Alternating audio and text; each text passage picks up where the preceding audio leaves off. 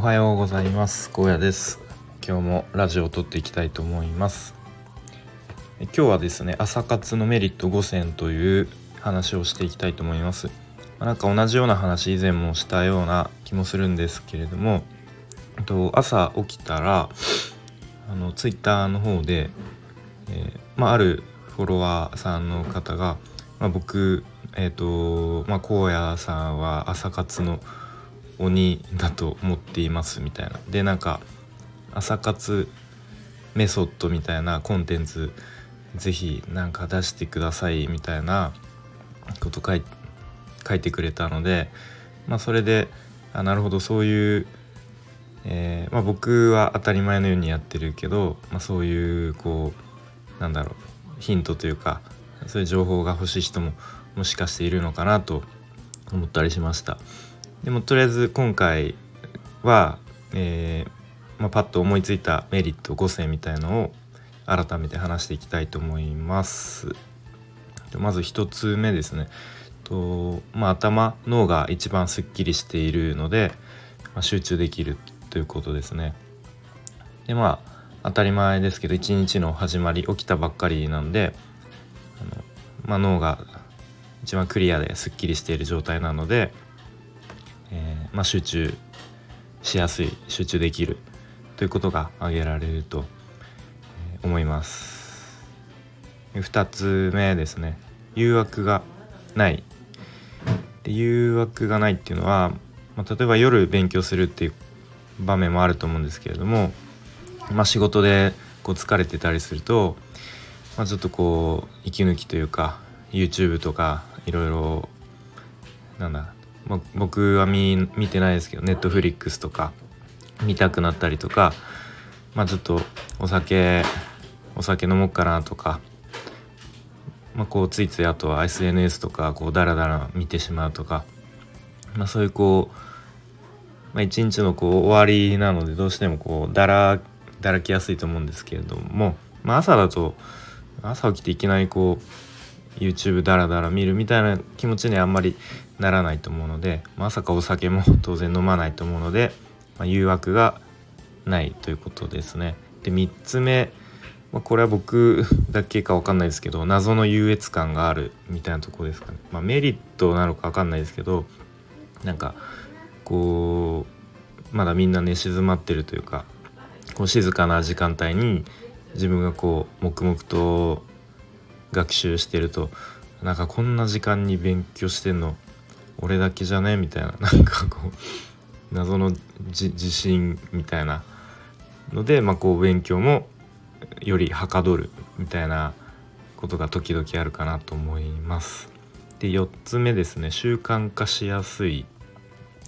でこれは、えっとまあ、朝起きたら必ずこれをやるっていうのをもう自分で何か一つ決めます。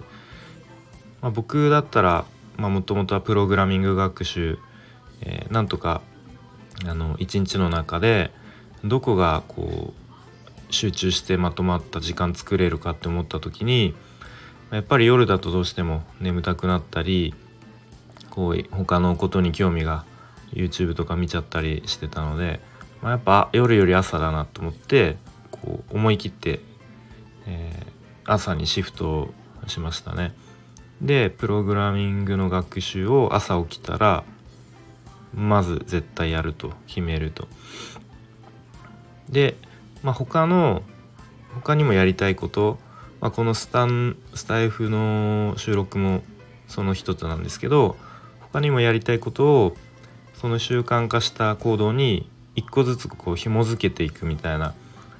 こうなんですかねちょっとえー、一個ずつ後ろにまあ、チェーンみたいにくっつけていくみたいな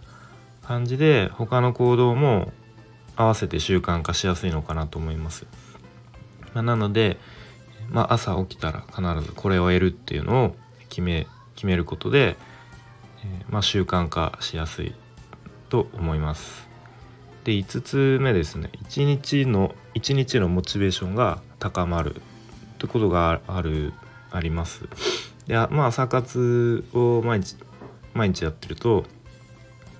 とりあえず朝、えー、これだけ1時間でも2時間でもこうやったっていうその事実が、まあ、その後の日中のなんなんモチベーションみたいなのを結構高めてくれるなと思いますね実感として。なんかこう朝活で、まあ、少しでも